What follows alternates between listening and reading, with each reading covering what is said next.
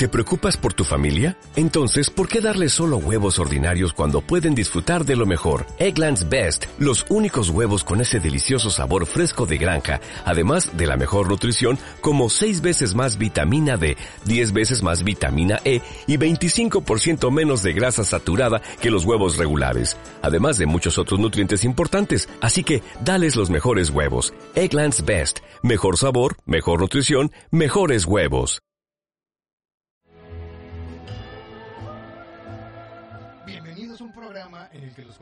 Poseemos un conocimiento tan amplio como la frente de Peyton Manning. Bueno, espérame. No necesita ser elegido en primera ronda para ser un gran jugador. Ahí está Antonio Brown, que fue elegido en una sexta ronda y es el mejor receptor de la liga.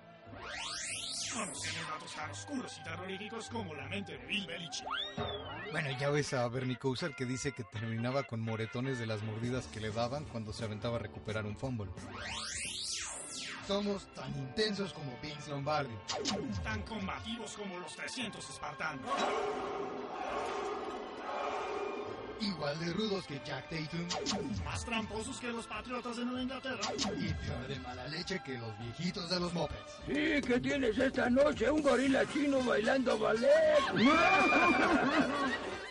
Amamos los deportes. Odiamos a casi todos los comentaristas. Somos coaches de tribuna.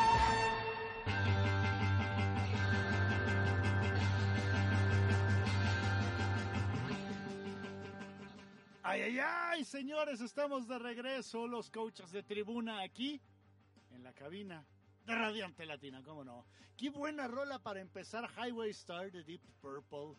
Y esa se la tenemos que agradecer al hombre que hace todo esto posible.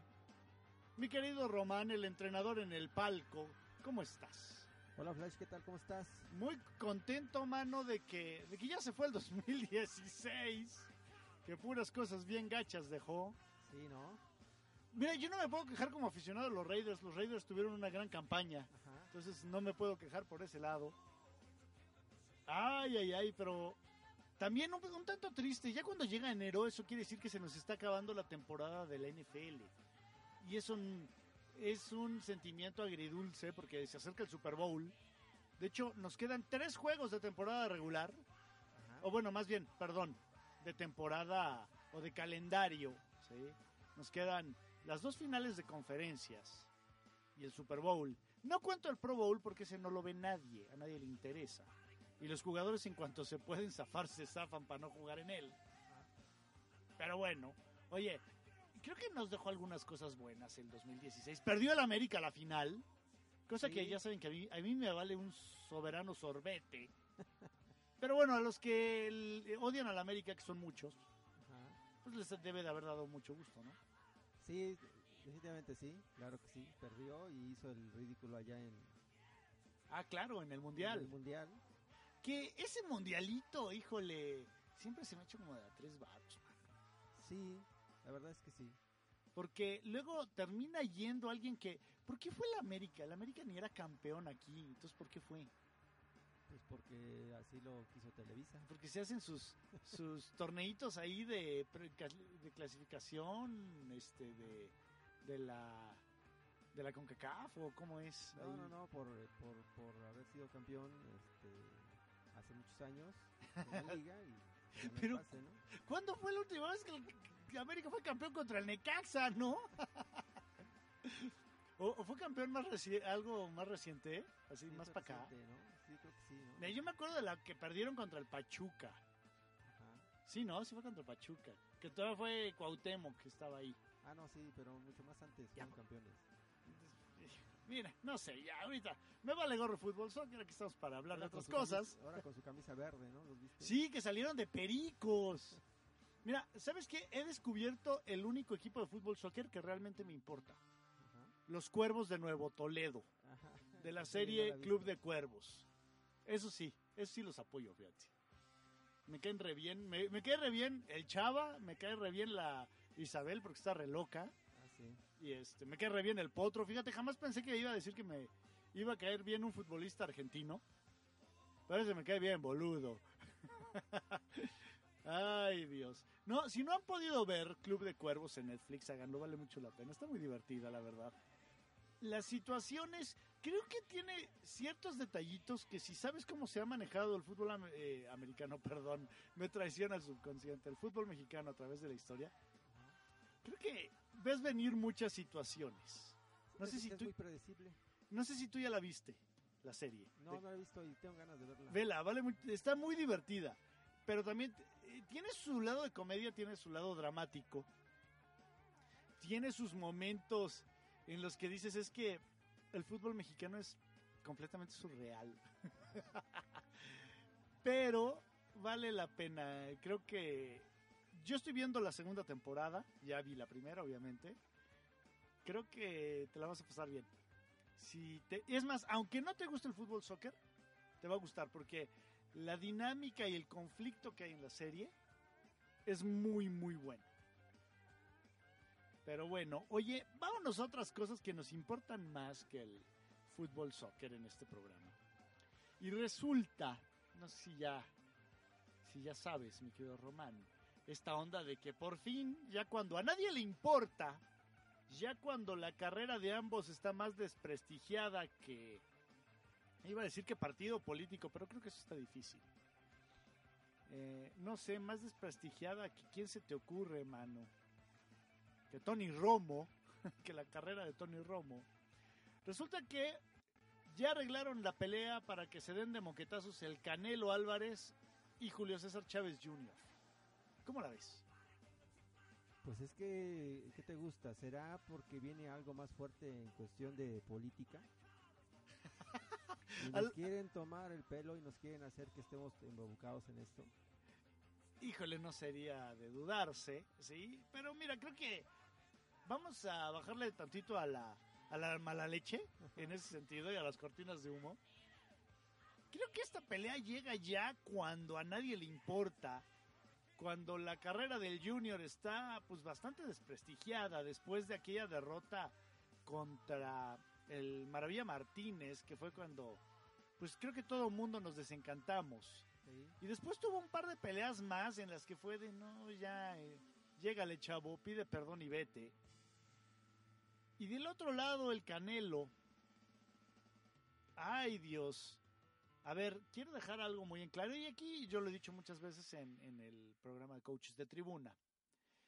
Creo que es un tipo que pega muy duro, pero nada más. Creo que como boxeador no tiene más que ofrecer. Cuando le han puesto puro bulto, pues sí, se los despacha, pero en el momento en que le pusieron uno de, a de veras, que fue Mayweather, Sí sufrió. Sí, por supuesto, no sé que no vio la suya. Yo creo que es cuando decidió, me, estoy eh, apto para esto. ¿Sabes qué es lo peor? Que después se aventó la puntada de que tras el retiro de Mayweather y de Pacquiao, él dijo que era el mejor libra por libra. No, como cree. Pero pues no sé, a lo mejor jugando canicas, Sí, yo creo. es lo que no dijo. O, o jugando jaja no me dolió o algo por el estilo. Digo, si ustedes no saben qué es el jaja no me dolió, se ponen dos de frente y uno le pone una cachetada al otro y, y el que la recibe le dice jaja no me dolió y se la devuelve, ¿no? Ajá.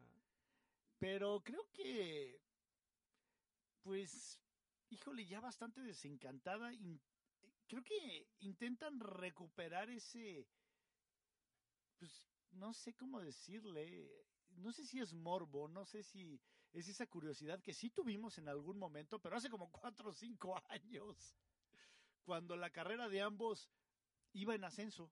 Sí, peleaban frecuentemente, estaban, este, estaban más jóvenes, ¿no? Sí, Porque en el, en el box tiene mucho que ver la edad. ah, sí, claro. Entonces ahorita estos, estos dos, está bien, o sea, es un, es un buen negocio, van a hacer un buen dinero, se van a llevar ambos una buena lana a su bolsillo, pero la verdad es que no hay atractivo. Yo en este caso te lo juro que yo no, no, no, no sé si verla. Digo, la voy a ver, pero no hay una atracción. Sí, ¿sabes qué? Es de esas cosas que... Híjole, ¿crees que en serio se salgan a, a dar así un agarrón épico como, no sé, se me ocurre? Y me van a decir, no, no, no te azotes porque esa fue la mejor pelea de Julio César. Pero así como Mendrick Taylor y Julio César Chávez, papá, o, o un agarrón, insisto, también me voy a ir muy arriba, pero a lo que me refiero es, creo que todo mundo hace unos años esperaba un agarrón legendario entre estos dos. Y ahorita no sé si realmente podamos esperar eso. O sea, si un, un tiro Paquiao Márquez, que de ese sí tuvimos cuatro, ¿no? Sí. Pero, porque aparte, la onda es que si sale bien la pelea, pues le van a querer exprimir, pero hasta la conciencia. Sí, la revancha. A ver, mira, ahí te va como está el asunto. Está pactado en, en 164.5 libras. Es lo que deben de, De pesar. de pesar. Eh, creo que esto, pues, le, le beneficia un tanto al Canelo, ¿sí? Porque él es un peso medio y, y Chávez Jr. es supermedio, ¿sí? Es un poquito más pesado. De hecho, en algún momento Chávez Jr. ya se echó una de semicompleto. Sí. Y que no le fue nada bien, por cierto. No, estaba muy, muy, demasiado lento. Sí, bastante. Entonces, bueno, ese es el peso. Están buscando en, en que posiblemente Las Vegas o Dallas sea la sede de esta pelea. Aunque dicen que no descartan otras opciones. Que están esperando que rompa récords de pay-per-view en los Estados Unidos. En serio. O sea, en este momento, ¿quién va a contratar esta pelea? Más, o sea, de lo que se contrató Pacquiao Mayweather, cualquier Pacquiao Márquez, Ujú. Márquez Mayweather. Me cuesta trabajo pensar que en serio alguien vaya a caer en, en la trampa de, de esta pelea. Pero bueno, los gringos votaron por Trump. Sí, no, yo creo que los van a echar a pelear. O sea, van a hacer el show, echarlos a pelear, inventarles algo, provocaciones para que empiece a ser el morbo y empiecen a venderlo. Sabes que los gabachos son especialistas en mercadotecnia, entonces lo van a hacer. Sí, sí, sí. Pero ¿sabes qué? Luego, en tratar de hacer ese tipo de cosas, luego se ven ridículos. Eh, casi, casi el de que, pues es que mi abuelita estaba más buena que la tuya. Pues, mi, mi abuelita, este, se tiró a tu abuelita. Y, en serio, hay por ahí videos en los que se terminan agarrando a golpes en un, en un estacionamiento, por. Dios. O sea, eso déjense la, la, la WWE. Oye, bueno, Golden Boy Promotions es la que anda vendiendo este changarro o este, no sé cómo decirle, este evento, vamos a dejarla ahí. Sí, Golden Boy Promotions, que es eh, propiedad de Oscar de la Hoya. Sí, aquí la onda de la transmisión eh, está en vías de negociación, sí, aunque TV Azteca tiene prioridad, porque tiene contratos con HBO. Ay, Dios. Bueno, así el asunto, yo creo. Ay, por cierto, perdón, me faltó decirles la fecha. Va a ser el 6 de mayo. Seguramente será sábado. La verdad es que no sé qué pensar de esta pelea. Creo que lo más probable es que sea más escandalosa y más decepcionante que un globo que pierde aire. Así de, creo yo. Negocio va a ser. Ah, sí, por supuesto, ya sabes que estos güeyes no le pierden. Eso va a ser negocio. Ay, ay, ay. Pero bueno, insisto, creo que llegaron muy tarde a la repartición y a nadie le importa. Oye, mi querido Román, no sé si supiste que tuvimos básquetbol NBA aquí en la Ciudad de México. Sí, sí, sí, sí. Jugaron, fíjate lo que son las cosas. Y yo, la verdad, me enteré, el segundo juego no lo vi, vi el primero. Lo vi en mi casa, no lo vi en, en el estadio, en la Arena Ciudad de México. Pero bueno, los Mavericks jugaron en contra de los Soles. ¿Sí? Los Mavericks le ganaron a los Soles ese primer partido. Los Soles eran los locales. Y después, el sábado, que te soy honesto, creo que tampoco fue el mayor acierto de la NBA poner ese juego de eh, Soles de Phoenix en contra de Spurs de San Antonio eh, el sábado porque estaba exactamente al mismo tiempo que uno de los partidos divisionales de la NFL, que son de playoff. Entonces, híjole, a lo mejor en cuestión asistencia sí tuvo éxito, en cuestión de la gente que lo estaba viendo en la televisión, lo dudo, la verdad, porque era más trascendente lo que estaba pasando en el fútbol americano. La cosa es que lo que me sorprendió fue que los soles de Phoenix, que están para chillar, sorprendieron a los Spurs de San Antonio, que son uno de los mejores equipos de la liga. Eso quiere decir que todo puede pasar. Pero la verdad se le agradece a la NBA que hayan venido a darse una vuelta. A ver, ahí les va rápido cómo estaban. Los soles de Phoenix llevan 13 ganados, 28 perdidos. Imagínense nomás. El segundo peor equipo de la conferencia del oeste eran los Mavericks de Dallas, con 13 ganados, 27 perdidos. Estas ya son eh, posiciones al día de hoy. Obviamente quiten un par de juegos a cada uno y ya con eso se darán una idea de cómo estaban. Sí. Y los Spurs de San Antonio son el mejor, el segundo mejor de la conferencia del oeste con 30, 31 ganados, 9 perdidos. Hasta arriba están los guerreros de Golden State, 35-6. El día de ayer le ganaron a los sangrones y odiosos caballeros de Cleveland, o Cavaliers de Cleveland, por sus propios méritos. Ellos no necesitan que los árbitros les hagan la balona como si lo necesita Cleveland. ¿sí? Y sí, sigo bien ardido por las finales de la NBA, no lo voy a negar. Creo que los guerreros este año deben de ganar la final. Draymond Green dijo que oficialmente Cleveland Golden State son una rivalidad, cosa que me gusta. Y espero que el que saque mejor tajada de ahí sean los guerreros, que, que juegan en Oakland y que me caen muy bien. Los Toros de Chicago, mi equipo, da vergüenza 21-21. Bueno, ahí les va rápido. Les voy a platicar cómo va la conferencia del Este. Cleveland, Toronto, Boston, Atlanta, Washington, Indiana, Milwaukee, Chicago y Charlotte. Ahí todavía tienen chance. Ya después abajo está Detroit y pura batea de babas. Después, en la del oeste va Golden State, San Antonio, Houston, Clippers, Utah, Memphis, Oklahoma. ¿Qué temporadón está teniendo Russell Westbrook? Triple, triple, no, perdón, triple doble casi cada noche. Sí, la verdad, es una temporada de ensueño. Y ya muy abajo está Portland, Denver, Sacramento, Nueva Orleans, etcétera, etcétera, etcétera, cosa que no nos importa. Oigan, el día de hoy hay partidos, para que no se los pierdan antes de irnos a un corte. Les voy a platicar que tanto eh, el League Pass, ¿sí? Como otros tantos por ahí en NBA TV pasan partidos. ¿sí? Los Raptors en contra de los Nets. Tenemos a los Rockets en contra del Miami Heat. A los señores de Dallas en contra de los Toros de Chicago.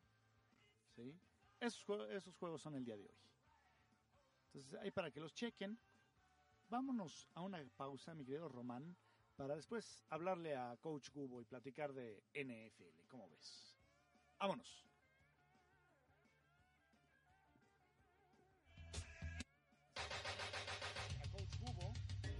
Los coaches de tribuna planeamos Mientras la jugada del milagro de la ciudad de la música y diseñamos la defensiva 46. Pero dejamos que Buddy Ryan se quedara con el crédito.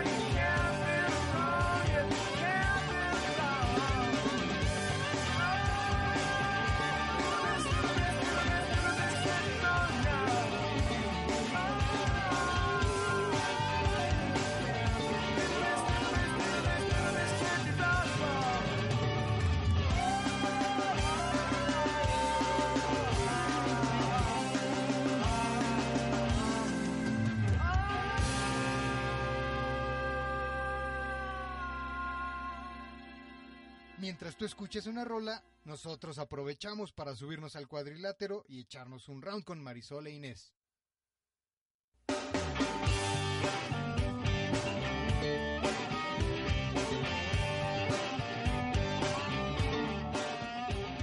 Estamos de regreso aquí en el Coachcast de Coaches de Tribuna. Y ya tenemos en la línea al héroe de esta película, Coach Gubo, ¿cómo estás? El saldo de su amigo se ha agotado. Pip. ¿Qué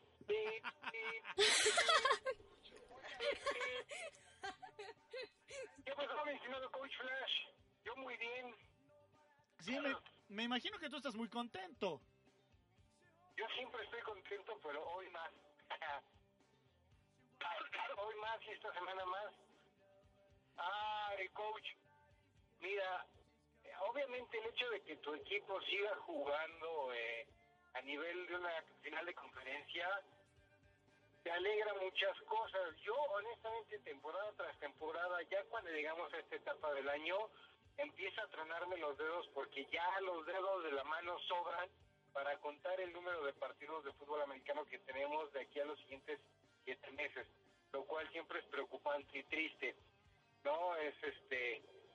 Digamos que ahorita estamos viendo el futuro inmediato puras cosas terribles, güey. El, el peso sube, el dólar más bien sube día a día.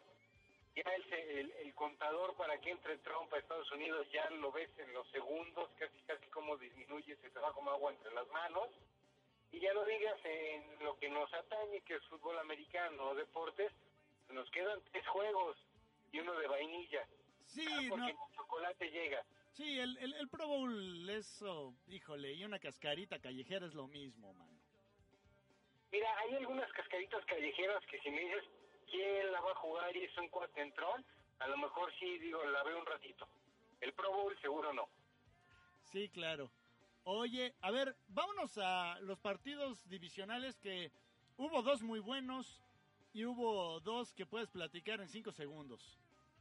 Oye, esos dos que puedes hablar en cinco segundos, nada más para darles un poquito más de espacio, los juntamos con los cuatro de la ronda de los comodines y te diste cuenta que hasta el sábado, obviamente en la noche, habíamos tenido seis partidos de playoff que ninguno había valido la pena.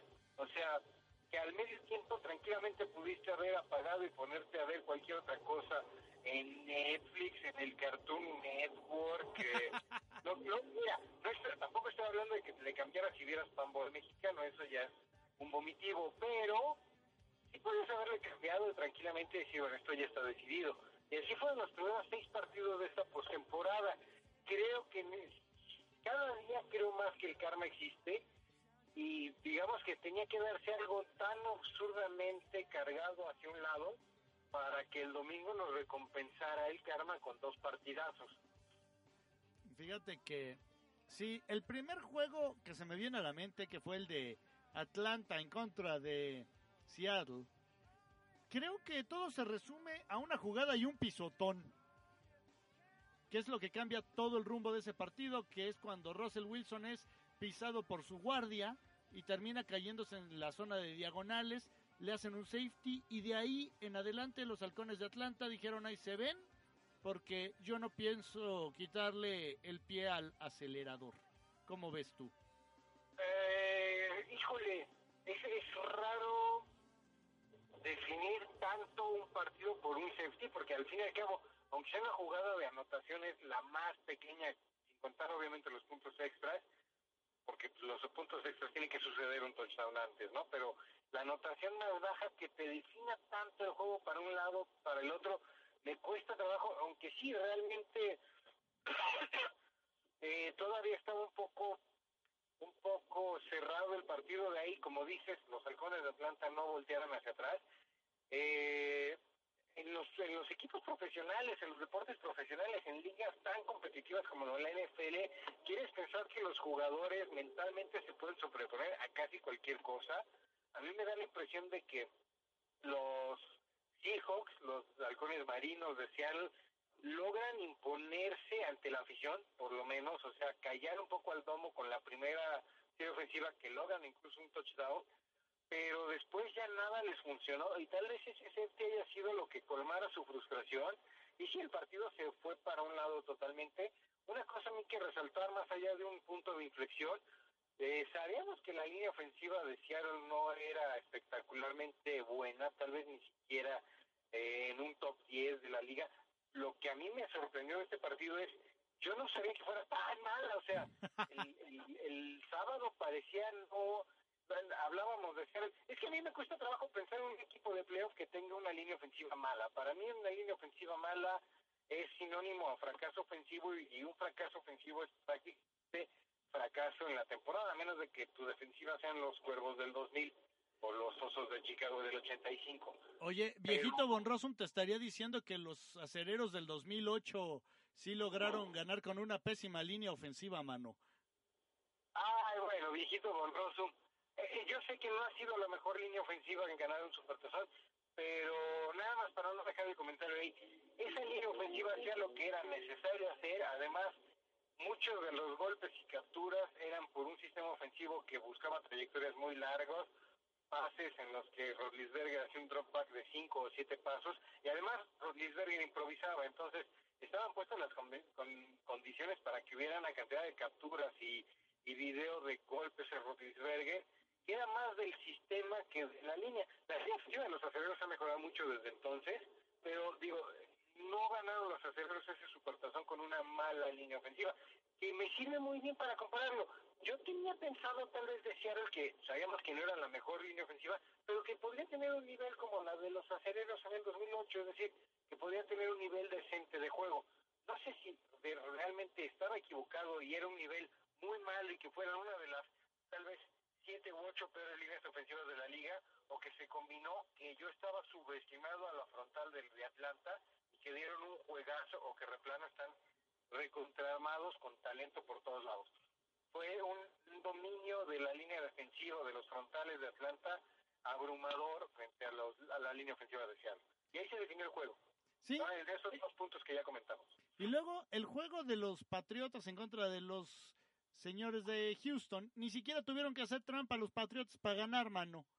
Es más, hasta jugando mal. Te voy a decir una cosa, ganaron por más de 10 puntos, creo que hasta por más de 18, no sé, saquen ustedes las cuentas.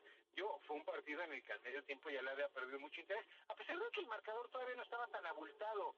Eh, yo coincido con algunos comentarios que he leído en redes sociales diciendo, oigan, pues no se vieron tan dominantes los Patriotas, a pesar de que ganaron por 36-18, el, score que haya sido, no se vieron tan dominantes, pero sabiendo que Belichick ahí y la forma en la que mm, trata los juegos, híjole, a mí me preocupa, casi casi te digo, hubiera preferido que lo dominaran a totalidad, porque si en este juego bajaron la intensidad al acelerador o dejaron de ser intensos en su preparación, dedicados, disciplinados, Belichick no va a dejar que tengan pero ni un suspiro para pensar en desatender, distraerse, faltar, casi casi saltarse una repetición en una serie de gimnasio, de bench press, lo que sea. Belichick los va a traer y para no, para la final de conferencia, creo que vamos a ver a los Patriotas a full y va a ser un juegazo. Oye, sí, la verdad, sí creo que se veían jugando a medio gas, no jugaron bien los Patriotas, de hecho Brady no fue el mejor juego que le hemos visto, pero les alcanzó porque también los Tejanos son un equipo pues bastante medianón. Y vámonos a lo que nos interesa, que son el juego de los acereros y los jefes. Y el de los... Antes de irnos a ese partido, los, los Texans son, son un equipo medianón que están a la distancia de un coreback decente, de un coreback elite, de ser un muy buen equipo y un buen contendiente, porque creo que material humano, sobre todo la defensiva, tiene. Sí, pero creo que les hace falta talento del otro lado, ¿eh? Empezando por el coreback, como dices. Ok, vamos a ver. Sí, no, el, el coreback creo que es el punto clave. Oye, después tuvimos a, a tus acereros en contra de los jefes de Kansas City. Y De hecho, después, después, así si te vas cronológicamente, tuvimos a los vaqueros, pero va, te la compro.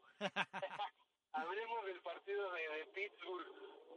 Eh, hay algunas cosas que son realmente de llamar la atención, o sea, si te vas como a datos históricos, primera vez en la era de los playoffs en la que un equipo anota múltiples touchdowns, no permite ningún touchdown al rival, y ahora sí pierde, y ahí es cuando dices, bueno, ¿qué pasó?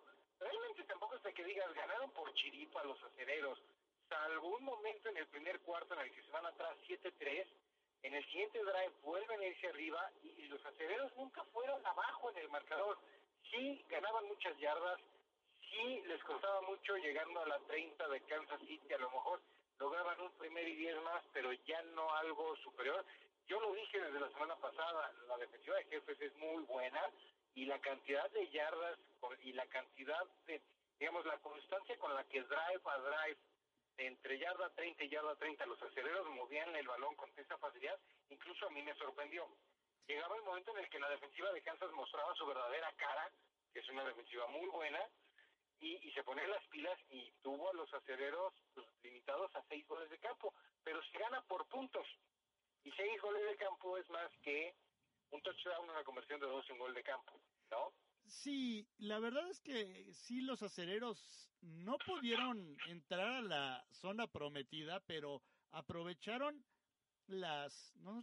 ¿qué fueron? ¿Seis? ¿Seis veces que pudieron llegar a, a tirar gol de campo?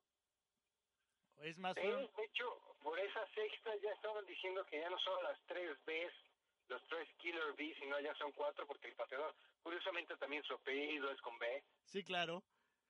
Y ya- Pero, insisto, hay una, hay, hay una cosa que yo no he escuchado mencionado en ningún lado.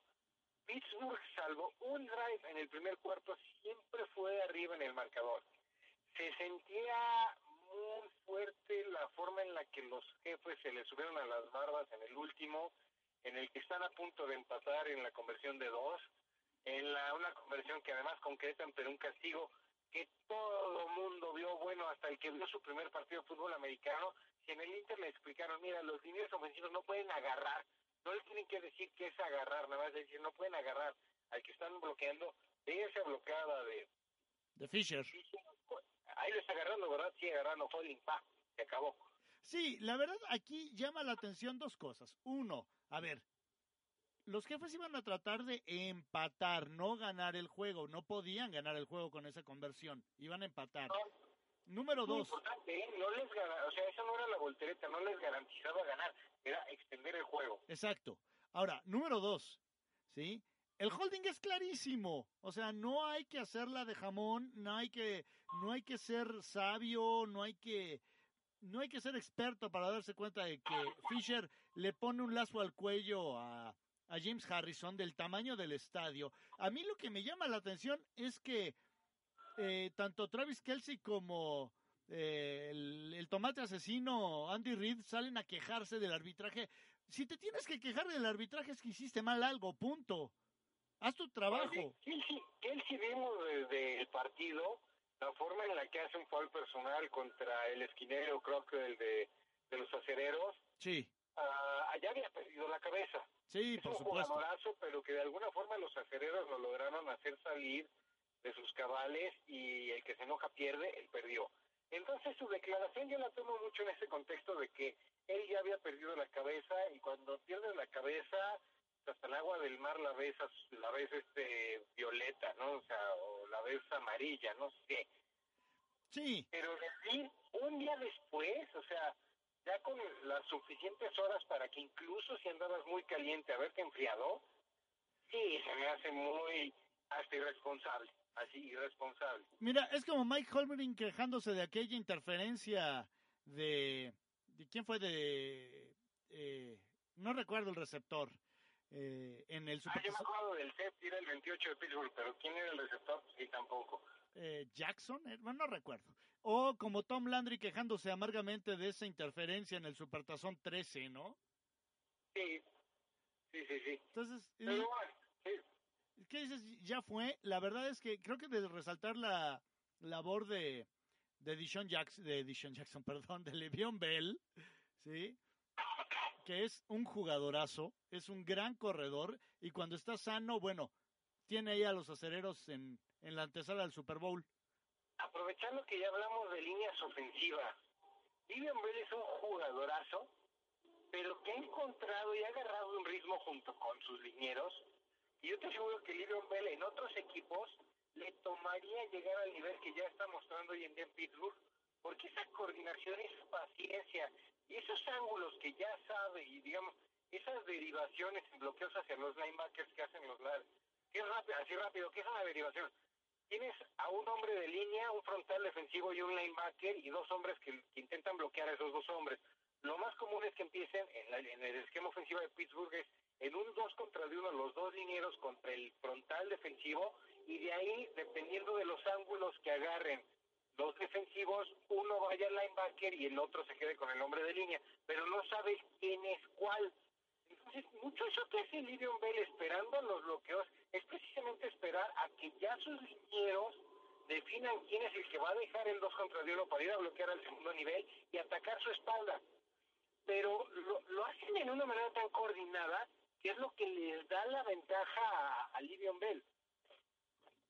¿Sí? Sí, sí, sí. y Parece que está jugando Frogger. No es talento puro de Bell ni algo que fácilmente pudiera replicar en otro equipo. Y estoy hablando de esto porque a Bell se le acaba el contrato de novato con los aceleros este año. Es muy probable que si no llegan a un acuerdo les pongan la etiqueta de jugador franquicia y juegue un año más. Pero sí, es un superestrella, es un superdotado, tiene todas las cualidades y facultades físicas. Pero créeme que a Bell no lo insertas en cualquier equipo y te produce igual que en aceleros. Es un muy buen punto, fíjate. Oye, y vámonos al otro juego, ¿sí? Que fue el de los empacadores y los vaqueros. Que la verdad parecía que iba a estar de hueva, porque los empacadores empezaron calmaditos, arrasando, ¿sí? Eh, porque los vaqueros también se disparaban en el pie. Y en el último cuarto se volvió un partido de alarido y locura completa.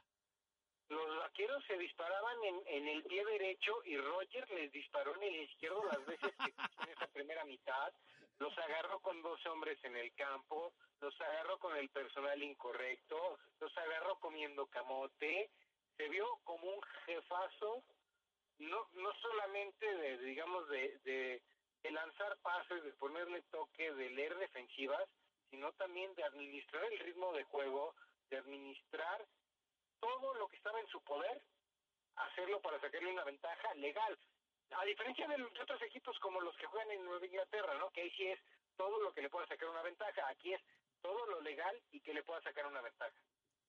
Oye, la verdad es que yo fui de los que esperaba que... La verdad es que no soy tan fuerte como lo pensaba, coach. ¿Qué te pasa? No, no, no, fíjate que yo pensé que eh, a lo mejor en algún momento le iba a quedar grande el, el paquete, especialmente a Dak Prescott, cosa que no es así. Se vio muy bien, mostró frialdad a la hora buena, cosa que Enrique Garay dijo que le quedó grandísimo el paquete, yo no sé qué partido vio. Ah, Enrique Garay simplemente confirma lo que hemos dicho muchas veces aquí, el señor habla porque tiene boca. Sí, claro. Es, y esa es la definición de un hocicón. Sí, por supuesto. Ahora, la verdad es que en cuanto los vaqueros empatan el partido, faltando 35 segundos, yo por ahí lo tuiteé y dije, los empacadores tienen 35 segundos, dos tiempos fuera, pero lo más importante, tienen Aaron Rodgers. Y la verdad Pues, es...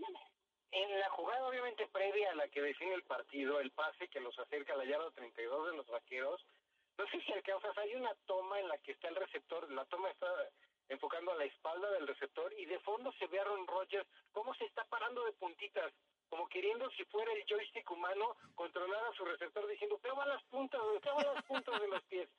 La verdad es que ahí sí, Cook se vio como un receptor de alto calibre, mano, porque hizo una, una recepción casi imposible de videojuego, me atrevería yo a decir. de videojuego tal cual. Y te voy a decir una cosa, creo que esa era la última carta de los empacadores, porque el desgaste que había tenido su sus frontales contra Dallas, todo el partido, contra la línea ofensiva de Dallas, que es muy física y muy fuerte, eh, aguantar una serie extra, o sea, una prórroga, un tiempo extra, iba a ser bien difícil que lo hicieran y tampoco estoy tan seguro. Digo, ahí ahora sí que juegas mucho a quién tiene el primer drive. Si lo hubiera tenido Green Bay, pues quién sabe, estamos especulando también. O estoy especulando porque si ahí sí me, encargo, me, me cargo yo solito la culpa de estas burradas que pudieran salir en, especulaciones de lo que no sucedió. Pero cuando Dallas empata el partido dije, yo lo que pensé es, la tiene muy difícil, pero tiene que jugar a todo Green Bay a ganarle en estos 35 segundos, porque en el tiempo extra, con el desgaste físico que va a traer su línea, la veo bien difícil que les aguante. Mira, yo lo que pensé fue, Aaron Rodgers nos ha demostrado que sabe producir milagros. Y eso fue uno más de los que ha hecho a lo largo de estos últimos, no sé, dos o tres años. Sí, sí, uno de los, yo creo que más coach, yo creo que milagros eh, y talento que haya derrochado, ya le podemos hablar de seis años fácil. Oye, tenemos entonces empacadores en contra de halcones negros de Atlanta y del otro lado acereros contra patriotas. siguen siendo halcones negros. Yo, esa creo que es una cosa, una jalada de los pelos que muchos comentaristas en, en Latinoamérica, o por lo menos en México, le pusieron la etiqueta de negros. Yo nunca he visto el nombre oficial sea Black Falcons o alguna cosa así. De hecho, ya juegan más de rojo que de, de negro, De hecho, sí. ¿no? O sea, para empezar por ahí. Pero bueno, eh, un juego que Ay, creo que por segunda semana seguida voy a hacer menos a los halcones de Atlanta y a ver si no me trago mis palabras. Pero Green Bay está hecho un trabucazo. Sí. Yo creo que cuenta mucho que vienen muy embalados. Y vienen muy embalados. Y son un equipo que ya lo hizo una vez hace no mucho. Aguanta las giras, aguanta el, el partido fuerte, los playoffs de eliminación directa. No le pesa el tener que visitar a uno, luego otra semana otro y por tercera semana consecutiva estar de gira. Y del otro lado creo que tenemos el mismo caso con los acereros. La verdad son un equipo que ya lo ha hecho, ha llegado al Supertazón en condiciones similares, pregúntenles a los del 2008, en contra de... Ah, Aguas, coach, porque te voy a decir una cosa. En el 2008 los playoffs todos pasaron por Pittsburgh. Por Ah, perdón. Los Ravens, no me acuerdo a quién le dieron una sorpresa en los divisionales. No, perdón. Cuando lo hicieron los acereros fue hace ya mucho. Sí, Creo que claro. solamente Harrison, Ben Roethlisberger Sí, y el centrador largo en ese en esos equipos. sí, perdón, me, me, o sea que me, me cuatrapié y garaicié, discúlpame, mano. atrapearse, pero no te, preocu- no te preocupes, coach, para eso estamos aquí, para, para cubrirnos las espaldas. Pittsburgh creo que es un equipo también que está en su mejor ritmo, en su mejor momento, la defensiva jugando sumamente aguerrida y agresiva, pero del otro lado veo un equipo que igual está tan bien preparado y sabe estar a la altura de un equipo, un partido de temporada de, de campeonato de división. No por nada ha estado ahí los últimos seis años consecutivos, lo cual es un logro que me impresiona y Sí, pues, eh, sí, no sí. le puedo poner un calificativo para decir lo, lo sorprendido que estoy de, de, de que estamos viendo eso. Mira, época que decía la NFL que su cualidad y por la que su espectáculo era tan grande era la paridad, pero en fin. mira, eh, rompieron el récord de los Raiders de John Madden, que llegaron cinco años eh, seguidos a la final de conferencia. Y ahora, solamente hubo uno, uno de esos cinco años que ya llevan en el cual realmente se vieron borrados del mapa. Un año en que los Broncos en Denver les, les ponen una que los los Patriotas ni las manitas metieron, no porque les hayan metido 60 puntos, sino porque los dominaron de kickoff a, a silbatazo final. Eh, yo, yo espero un partido muy difícil.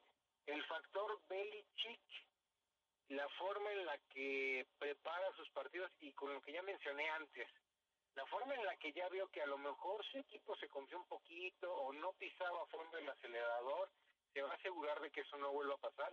Va a ser un juegazo.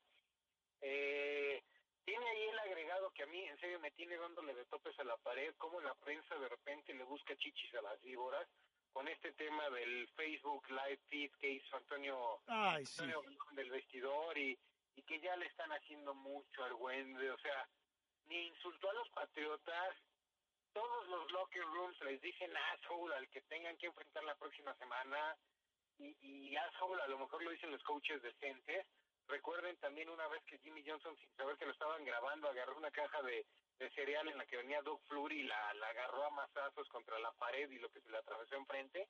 O sea, eso es muy de la cultura, eso es muy de lo que se vive en un locker room. Sí cometió un error Antonio Brown al estar haciendo el feed, pero creo que en un equipo unido nada más le deberían de decir a, ay Brown, no Sí. la vuelvas a cajetear y ahora sí ya vamos a prepararnos porque el partido de la semana que entra viene bastante durito. Sí, lo que pasa es que ya sabes que ahora todo el mundo se ofende por cualquier cosa. Entonces, este era un pretexto más. Era un pretexto más ahora. En la prensa, pues en cierta forma lo entiendes porque pues tienen que vender titulares y tienen que conseguir lectores entre semana, no nada más el día del juego. A mí lo que me sorprende es que también, eh, o sea, buscaran que le hiciera mucho eco a los patriotas y que si esto lo iban a tomar como una forma de motivarse. Estamos hablando de un partido de campeonato de la división, la antesala del Supertazón. Si necesitas el live stream de un jugador del equipo contrario para motivarte, estás muy jodido. Tus prioridades están muy, muy de cabeza. Sí, es muy difícil pensar que esto lo ocupe Belichick, o sea, sobre todo Belichick, ¿no? O sea, como si necesitaras darle pretexto a él para motivar a, a un equipo al que ha llevado seis veces al Super Bowl. Exactamente. Sí, sí, a mí ya, ya seguir viendo tweets en ese aspecto me da flojera. No voy a decir la palabra que realmente me da, todos la saben, todos la saben, pero sí me da mucha flojera. Oye, mi querido coach Cubo, pues platicamos la próxima semana ya que tengamos definido quién va a jugar el Super Bowl. Esperemos que no lo jueguen los Patriotas, porque ya saben que a mí me caen muy mal. ¿Cuál te, cuál te gustaría? rápido, ¿verdad? No, pues obviamente Pittsburgh contra el que fuera, pues yo soy fan de Pittsburgh. Que quiero aprovechar el comentario para mencionarte que eh, en- en- es, es algo que a lo mejor valdría la pena comentar más a futuro. En México es muy dado de que los cronistas y los analistas deportivos comenten cuáles, como aficionado, qué equipos son. Y últimamente estaba viendo, en Estados Unidos es como, es muy visto como falta hasta de profesionalismo y creo que da para un muy buen debate cuando ya no haya fútbol americano, ¿no? Cuando ya no haya partidos y este formaciones y decisiones en cuarta y corta que discutir, pero creo que sería un debate muy sabroso. Ok. Me late la idea, mano. Y pues como, como todavía no se da el debate, yo voy a hacer falto de profesionalismo y voy a decir que quiero a Pittsburgh contra el que sea. Yo pensé que ibas a decir que contra Green Bay, para repetir ese Super Bowl. Contra el que sea. Ok. Pero que Pittsburgh tenga un partido más, o sea, ya tiene un partido más que le queden dos en el año. Que nos gane los dos. Ok, perfecto, mi querido coach Cubo. Oye, ya nos estamos, nos está carrereando el tiempo, mano. Entonces, que no conoce, ¿eh? no conoce razones. Pero en fin, coach, un gusto saludarte, un gusto que hayamos regresado a, Radiante Latina y con mucho, mucho gusto nos escuchamos la próxima semana. muchas gracias. Este, te manda aquí un abrazo, eh, este, el querido Román. Y pues, Ay, igual, Román, y, y nos, y nos, nos vemos, la, bueno, nos escuchamos la próxima semana, mano. nos escuchamos, bye. Ese fue el coach Cubo. Ay, bueno, nos la aventamos larga y tendida. Pero es que había mucho que platicar, mi querido Román. ¿Cómo ves? ¿Nos aguantamos? Pues sí, ¿verdad? Ya quedan siete monitos. Entonces ya, ya no hay mucho más que, este, que hacer. Que es que si metemos una rola y se acaba el, el partido, te iba a decir, imagínate en qué mindset estoy que yo estoy diciendo que partido en vez de programa. sí, hombre. Oye, fíjate que no sé si supiste que ahora ya no vamos a tener cargadores de San Diego. No sé si sabías eso. No, ya desaparecieron los cargadores de San Diego. Ahora van a ser cargadores de Los Ángeles, de donde eran originalmente, de hecho. Resulta que se mudan para allá. Ya mostraron su logo. Está horroroso. Eh, son una L y una A, como si les estuvieran dando unos toques. Ya nombraron a su entrenador, ¿sí? que es el señor Anthony Lynn, que fungió como entrenador, digo, perdón, coordinador ofensivo de los Bills de Buffalo toda la temporada pasada, salvo el último juego. Como en el último juego ya habían corrido a, a Rob y a Rex Ryan, le dijeron, pues entra a dirigir un solo partido de entrenador en jefe y realmente no importa lo que pase. y ya lo nombraron a él, eh, lo nombraron entrenador en jefe de los de los cargadores de San Diego. ¿Cómo ves? Esta onda de que los cargadores se vayan a Los Ángeles abre una posibilidad extra para los Raiders. Ya existía el run run, que de hecho los Raiders ya dijeron que lo van a hacer, ya metieron los papeles para irse a la ciudad de Las Vegas. Pero falta que eh, terminada la temporada se apruebe este movimiento. Necesitan 24 de los 32 votos de los dueños de la NFL. Sinceramente duro, dudo que pase. Entonces, esto nos orilla a que o se puedan ir a San Diego, ¿sí? O se queden en Oakland. En Oakland, Ronnie Lott y un grupo de inversionistas están haciendo todo lo posible por mantenerlos en la ciudad.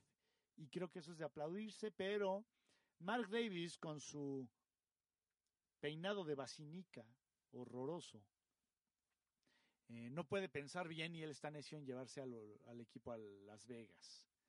La verdad es que no me mata la idea, pero prefiero que sea Las Vegas a que sea San Antonio.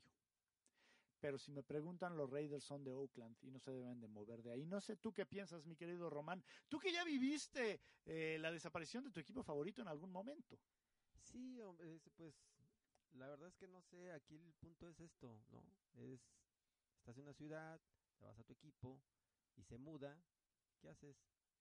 Sí, no, aparte, aparte, bueno, en el caso de los petroleros, no nada más se mudaron, se convirtieron en otro equipo. Ajá, sí.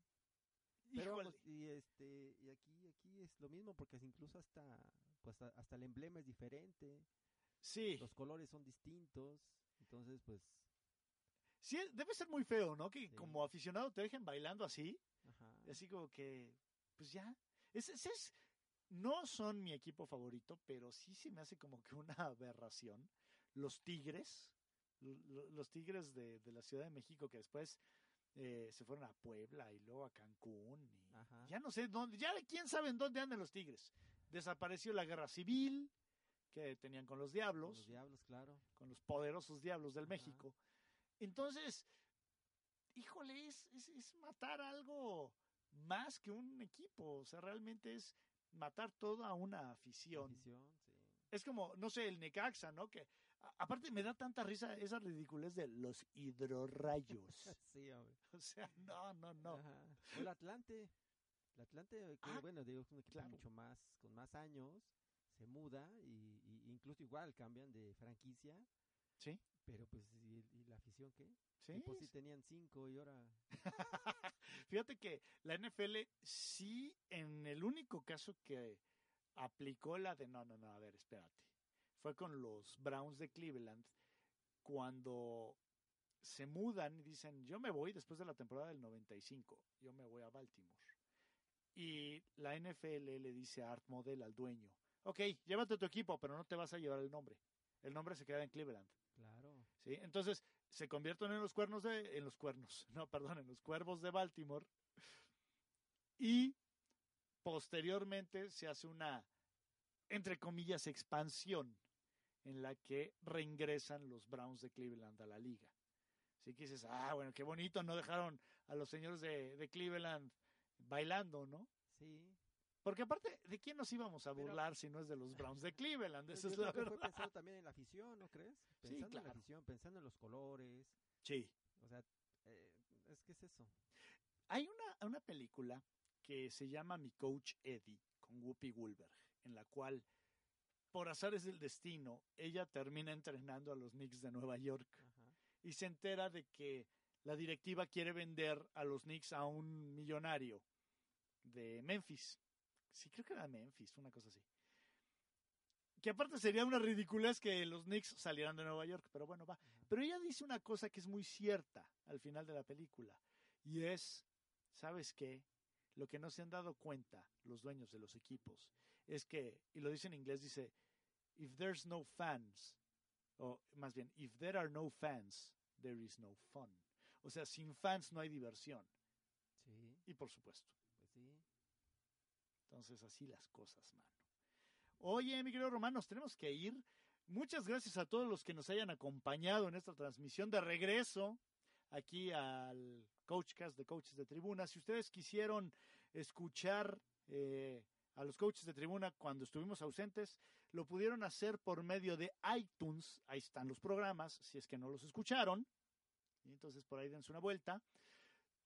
Eh, síganos en Facebook, Coaches de Tribuna, Twitter, arroba coaches, la letra D, Tribuna, yo soy el Coach Flash. A nombre de Román, muchas gracias. Sí, me despido, me doy eh, a nombre de Coach Gubo también. Pórtense muy mal, se quedan con Vianey. En, eh, ¿Va a haber Get Back antes de balconearme? Ah, sí va a haber Get Back. Ah, de hecho ya la vi, aquí está. Quédense, viene Vianey en Get Back. Pórtense muy mal, adiós.